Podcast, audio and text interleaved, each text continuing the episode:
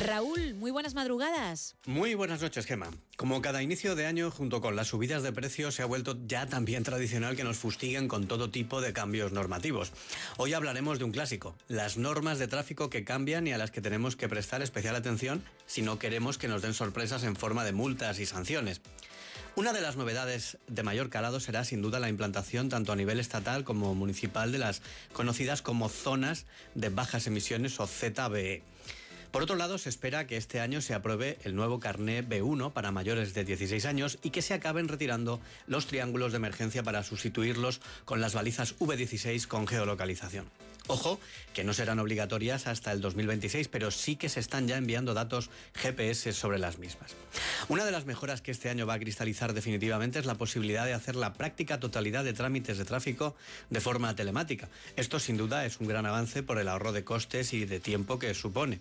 Como decía, este será el año de las etiquetas medioambientales, ya que todas las localidades de más de 50.000 habitantes y los municipios de más de 20.000 que presenten altos niveles de contaminación están obligadas a implantar una ZBE o zona de bajas emisiones. Otra de las novedades va a ser el carné para menores de edad. En la actualidad, los menores de edad pueden conducir con el permiso AM que pueden obtener los mayores de 15 años.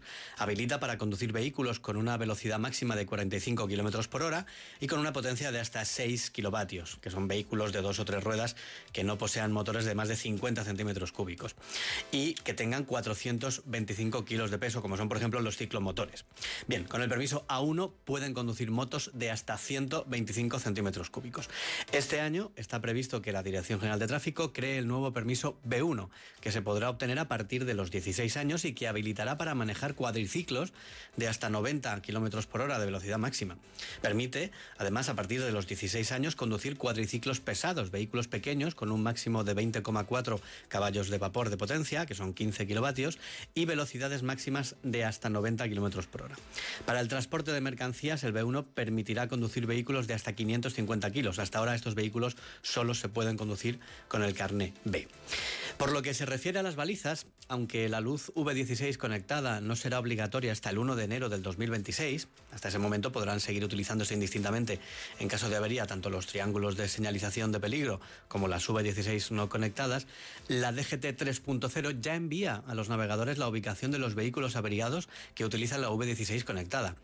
Esta señal, pionera en Europa, contribuye a mejorar la seguridad vial de todos los usuarios de la vía, ya que en caso de avería, por un lado, sustituye el riesgo de salir a colocar los triángulos, por el simple hecho de colocar la luz, con visibilidad garantizada en condiciones climatológicas adversas, y por otro lado, avisa al resto de usuarios de la ubicación de ese peligro gracias al envío de su geoposicionamiento. En el momento en el que se recibe la información en DGT 3.0, dicha plataforma envía de forma automática el aviso a los navegadores, a las aplicaciones de movilidad y a los ordenadores de a bordo de los vehículos para que los conductores que circulan por la zona de influencia del vehículo que está averiado o parado puedan adoptar las medidas oportunas, tales como reducir la velocidad, cambiar de carril, etcétera, etcétera, y seguir realizando una conducción segura.